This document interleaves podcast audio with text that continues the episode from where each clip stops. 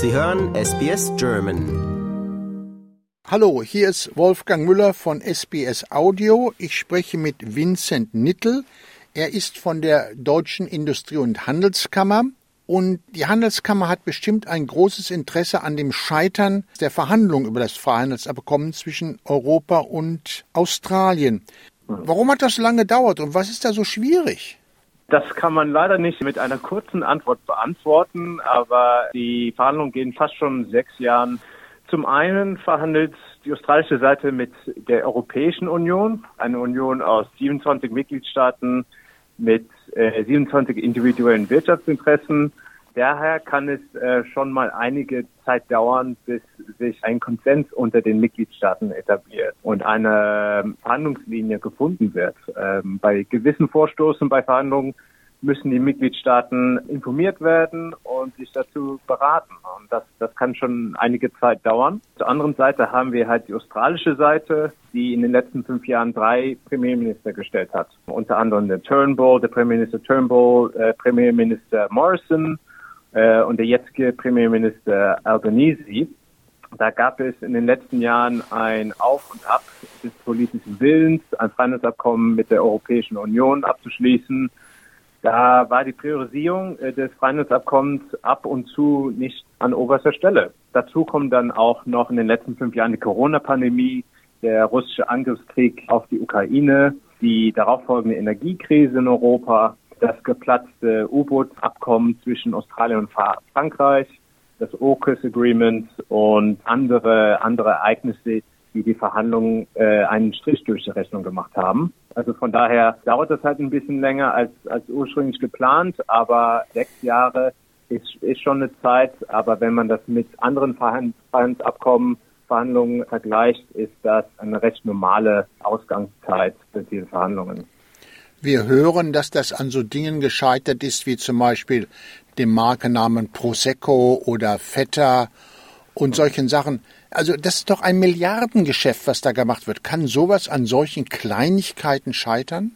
Also diese Kleinigkeiten beziehen sich dann halt auch auf große Interessen und äh, viel Geld, das da auch äh, mit im Spiel ist. Und beim ersten Blick scheint es jetzt nicht so ein großes Thema zu sein, aber für gewisse Länder innerhalb der Europäischen Union spielt es halt eher eine größere Rolle als bei anderen. Also zum Beispiel bei den äh, Franzosen oder bei den Italienern mit deren Agrarprodukten und äh, von daher ist es schon, schon wichtig, als Gemeinschaft dann auch aufzutreten für die Europäische Union und diese Interessen dann auch zu vertreten. Die, die australische Seite hat halt auch gewisse Punkte, die sie auch vorschieben und äh, drücken wollen. Und ähm, von daher ja, ist es schon verständlich, dass, dass diese Punkte halt noch äh, verhandelt werden müssen und dass auch fertig äh, verhandelt werden müssen.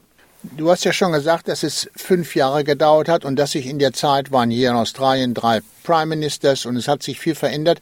Ist denn das Interesse heute an einem Handelsabkommen mit Europa noch so groß, wie es vielleicht vor fünf Jahren war?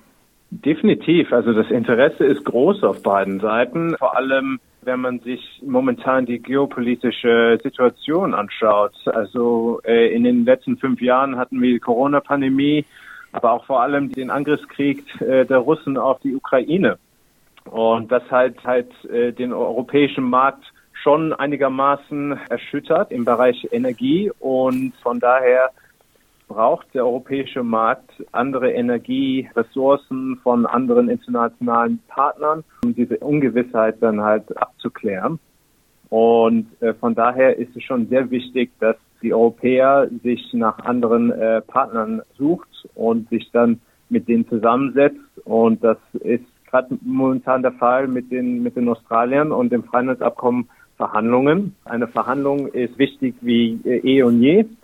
Und äh, je schneller diese Verhandlungen auch abgeschlossen werden in der, in der nächsten Zeit, desto besser ist es auch für den australischen Markt, aber auch natürlich für die australische Regierung, für die australischen Menschen und potenziellen Investitionen von Europa nach Australien. Wenn ich hier so zuhöre, dann habe ich den Eindruck, dass das Handelsabkommen vielleicht für Europa wichtiger ist als für Australien. Also beide Seiten würden definitiv von äh, einem Handelsabkommen profitieren. Für die Australier wäre es halt ein großer Absatzmarkt, vor allem für ihre Agrarprodukte. für die äh, Europäer wäre es sehr gut, einen Partner im Asien-Pazifik-Bereich dazu zu gewinnen von einer Wirtschaftsstandpunkt. Die Europäer äh, und die Australier brauchen sich genauso viel wie andere Partner. Es soll auf einen balancierten Partnerschaft sich bieten und beide Partner brauchen sich für, für ihre Entwicklung, ihrer Energiesektoren, Agrarsektor, für Innovationsaustausch. Also von daher kann man nicht sagen, dass, dass eine Seite eine andere mehr braucht oder nicht. Ja, wie soll es nun weitergehen? Man steckt an diesen kniffligen Dingen fest und alles andere sitzt auch irgendwo im Sand. Gibt es da noch Hoffnung, das doch noch mal zusammenzubekommen? Die Situation ist so, also wir haben nächstes Jahr die Europawahlen und das Jahr danach die Regierungswahlen hier in Australien. Also zeitlich gibt es schon gewisse Engpässe und äh, da sind halt die Möglichkeiten, noch Vereinbarungen zu erzielen, relativ gering. Äh, jedoch sind beide Seiten immer noch sehr darauf bedacht, dieses Abkommen vor Ende des Jahres noch abzuschließen da dieses Abkommen äh, von großer Wichtigkeit auf beiden Seiten auch angesehen wird. Es wird sich halt schauen, wie das jetzt äh, sich so ergibt in den nächsten zwei Monaten, ob jetzt eine Seite oder die andere mehr flexibel in ihren Anforderungen ist. Aber leider können wir halt dazu jetzt momentan nicht sehr viel sagen. Das wird sich aber in den nächsten, nächsten Monaten halt zeigen. Würden deutsche Firmen in Australien von diesem Abkommen profitieren? Definitiv. Also äh, man hat in diesem Freihandelsabkommen halt eingeplant den Abbau von gewissen Handelszöllen. Also generell äh, den Abbau von diesen fünf Prozent Zöllen, die bei einer Einfuhr von Produkten auch äh, erfordert werden von der australischen und europäischen Seite. Äh, also das hat man schon zu Anfang würde dieses Freihandelsabkommen diese, diese Zölle abschaffen. Zum anderen würde es halt die, die Migration erleichtern, eine Anerkennung von Qualifikationen von europäischen Bürgern nach Australien und australischen Bürgern nach, nach Europa. Das würde definitiv auch äh, dazu beitragen, die Wirtschaft in, in beiden Regionen auch vergrößern. Also es gibt viele, viele Beispiele, äh, die aufzeigen würden, dass es sehr profitabel für beide Seiten äh, bei der Industrie äh, und Märkte wäre, wenn, wenn dieses äh, Freihandelskommen äh, auch abgeschlossen wird. Wollen wir hoffen, dass die Politiker dann doch noch irgendwie ja miteinander zu Rate kommen. Vincent, ich bedanke mich vielmals für diese interessanten Ausführungen. Ich danke Ihnen. Lust auf weitere Interviews und Geschichten? Uns gibt's auf allen großen Podcast-Plattformen wie Apple, Google und Spotify.